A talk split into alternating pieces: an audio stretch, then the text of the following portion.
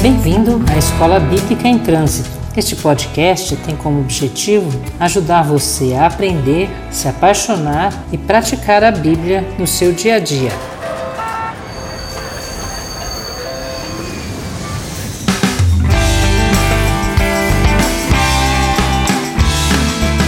Escola Bíblica em Trânsito. Meu nome é Lúcia Ribeiro e nessa série estaremos dando juntos os primeiros passos para conhecer a Bíblia.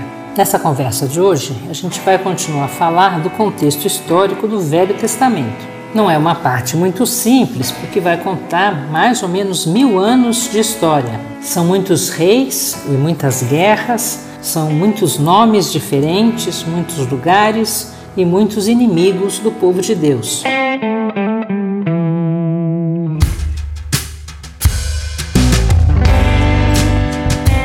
No meio dessas narrativas, vamos conhecer uma figura importante no Velho Testamento que é o profeta. Quem eram os profetas?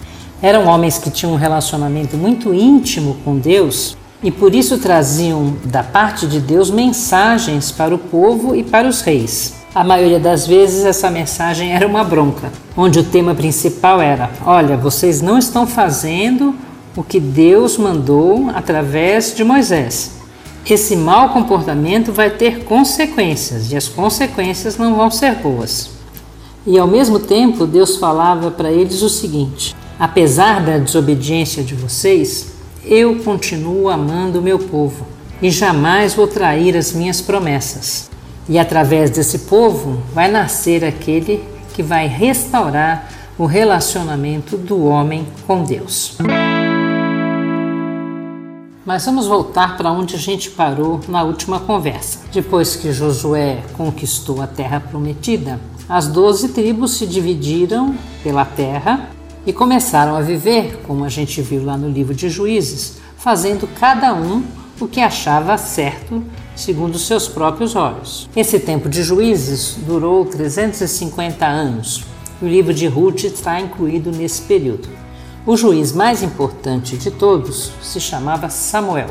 E nos livros de 1 e 2 Samuel, 1 e 2 Reis e 1 e 2 Crônicas, nós vamos encontrar a história de todos os reis de Israel. A história de Samuel começa com a história da sua mãe, Ana, pedindo a Deus uma criança. E Deus respondeu, dando Samuel e ela, com gratidão, entrega a Samuel para o sacerdote para criá-lo para trabalhar para Deus no templo. Samuel foi um grande líder espiritual no seu tempo e trabalhava tanto como sacerdote como profeta. Quando ele ficou velho, ele passou o serviço dele para os seus filhos. Nepotismo puro e simples, já nos tempos bíblicos. Só que os seus filhos eram más pessoas, eles eram corruptos, julgavam a favor de quem pagasse mais, eram terríveis. E o povo foi ficando triste por causa disso. Um dia, os líderes de Israel chegaram para Samuel e disseram: Olha, nós não vamos querer que os seus filhos nos liderem mais. Agora nós queremos um rei. Todas as nações dos nossos vizinhos têm um rei e nós queremos também. Deus falou para Samuel: Olha, eles não sabem o que eles estão pedindo, eles estão fazendo uma escolha errada. Mas se eles querem um rei, eles vão ter um rei. O primeiro rei de Israel foi Saul, da tribo de Benjamim. Ele era rico, alto, bonito, jovem e muito popular. A princípio foi um bom rei e ganhou várias batalhas para o povo. Mas depois encontrou um inimigo difícil, os filisteus. Nessa parte da história aparece um jovem corajoso que confiava em Deus, que derrota o grande inimigo do exército filisteu. É a história que todos conhecemos de Davi e de Golias. Saul já havia desobedecido a Deus várias vezes e por isso Deus resolveu por outro rei no lugar dele. Samuel escolheu da descendência de Judá um jovem pastor de ovelhas que se chamava Davi. Quando Davi matou Golias, ele ficou muito famoso, mais que Saul. E por isso Saul ficou com inveja dele e começou a persegui-lo para matá-lo. E durante muito tempo Davi teve que viver fugido. Quando Saul morreu, Davi foi coroado rei em Hebron, uma cidade da sua tribo. Alguns anos depois, ele mudou a capital do seu reino para uma cidade nova que ele pôs o nome de Jerusalém, que significa cidade da paz.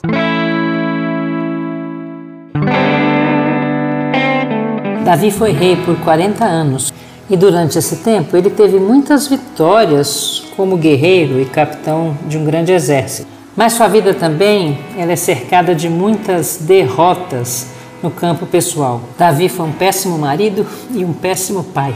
Teve um grande império, mas uma família destruída. Em todo o tempo, porém, ele foi muito fiel a Deus. Amava a Deus com muita sinceridade e, quando foi confrontado pelos seus erros e pecados, ele se arrependeu sinceramente e pediu perdão a Deus. Nesse período da história é que Davi escreve os mais belos salmos. Lembrem-se que a Bíblia não está na ordem cronológica. Quando ele morre, deixa em seu lugar o seu filho Salomão. Vocês lembram que lá no deserto havia o tabernáculo, uma espécie de igreja onde a presença de Deus era sentida? Tendo a mesma importância do tabernáculo, Deus pede para Davi construir um templo, onde o povo também vai sentir a presença de Deus. Davi reúne todo o material para construir, mas quem faz o templo é seu filho Salomão. Deus promete para Davi que da sua descendência, da família de Judá, da família de Davi, iria nascer o Salvador do mundo, e que aquele reino jamais teria fim. Salomão é o rei mais rico de toda a história da nação. Ele fortificou as cidades, criou exércitos, fez uma frota de navios, construiu palácios e terminou o templo, que, pela descrição da Bíblia, era glorioso. Salomão também era extremamente sábio e foi ele quem escreveu os livros de Provérbios Eclesiastes e Cantares. Mas, como ele mesmo falou no seu livro de Eclesiastes, riqueza e sabedoria não são tudo. Salomão não amava a Deus como seu pai Davi. E no final da sua vida, oprimiu o povo com impostos elevados e trabalhos forçados. Quando ele morreu, o seu filho Roboão, ao assumir o poder, fez pior do que ele, oprimindo mais ainda o povo causando uma grande revolta e divisão da nação. Dez das doze tribos seguiram o general Jeroboão, que estabeleceu a sua capital na cidade de Samaria, formando o agora chamado Reino do Norte. O Reino do Sul ficou com a descendência de Davi e com as duas tribos restantes. Durante 120 anos, o reino foi único e agora o reino está dividido. A história da monarquia dividida não é muito fácil da gente acompanhar. Durante a narrativa bíblica, o texto vai alternar entre a história do norte e a história do sul, entre a história do norte e seus inimigos e a história do sul e os seus inimigos, entre as guerras que eles tiveram entre eles e com os profetas que falavam ora ao reino do norte, ora ao Reino do Sul. A história pode parecer complicada também porque tanto o livro de Reis e o livro de Crônicas contam as mesmas histórias, sendo que o livro de Crônicas se foca mais na dinastia de Davi. Então vamos falar um pouquinho a respeito do Reino do Norte. O Reino do Norte teve 19 reis e as dinastias foram se alterando. Levantava um ele era morto com toda a sua família, levantava outro rei de outra família e assim por diante. Todos esses 19 reis, a Bíblia diz que eram maus. Quando a Bíblia fala que era mau, é porque não obedecia a Deus. Durante esse tempo, profetas como Elias, Eliseu, Jonas, Amós e Obadias falavam ao povo, pedindo que se voltassem novamente para Deus. Como eles não obedeceram, Deus mandou a nação assíria para destruir Samaria e levar o povo como escravo. Isto foi em 722 a.C. O Reino do Sul, dos descendentes de Davi, foram uma dinastia única. Todos os reis eram da família de Judá e da família de Davi, para que se cumprisse a promessa de Deus que daquela descendência haveria de nascer o Salvador. E por isso ela foi continuada até o último rei. Nesse período, 20 reis se estabeleceram na nação de Judá do Sul. Apenas oito fizeram o que era certo perante Deus Isto é, obedeceram a Deus e não foram idólatras, não adoraram os outros deuses. Alguns profetas também falam para a nação do sul, como Obadias, Joel, Isaías, Naum, Jeremias e Abacuque. Os últimos reis de Judá foram péssimos, e como consequência disso, Deus mandou os babilônicos para destruir Jerusalém e levar o povo escravo para a Babilônia. Isso foi no ano 586 a.C.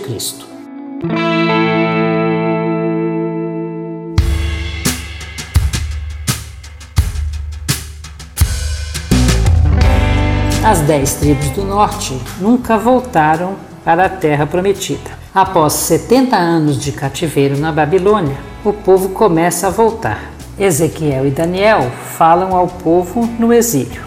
Nos livros de Esdras, Neemias e Esther, vamos ver a história do povo que está voltando para a terra prometida.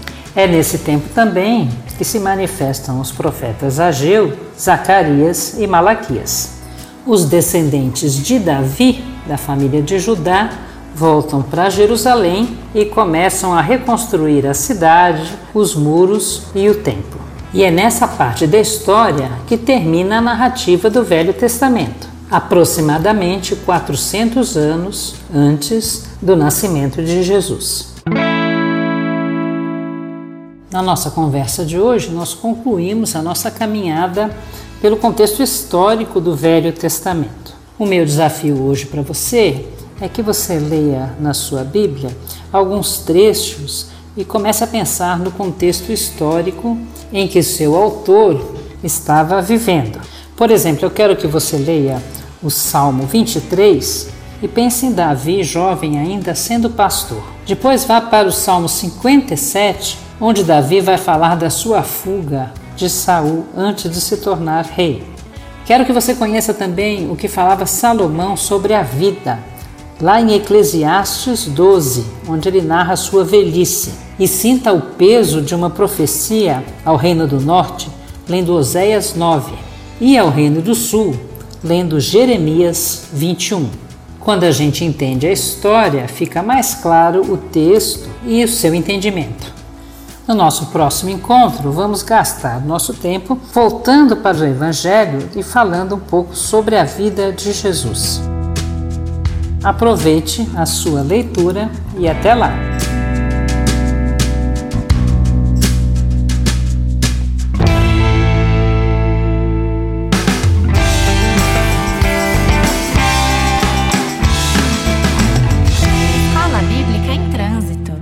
Oi, tudo bem com você? Aqui quem está falando é o pastor Marcos Botelho e você acabou de ouvir mais um episódio da Escola Bíblica em Trânsito. Temos um local para você tirar suas dúvidas, dar sugestões e baixar outras séries completas do EBT. Anota aí www.comunidadedavila.org.br/ebt. Nos vemos em outro episódio ou aos domingos na Comunidade da Vila.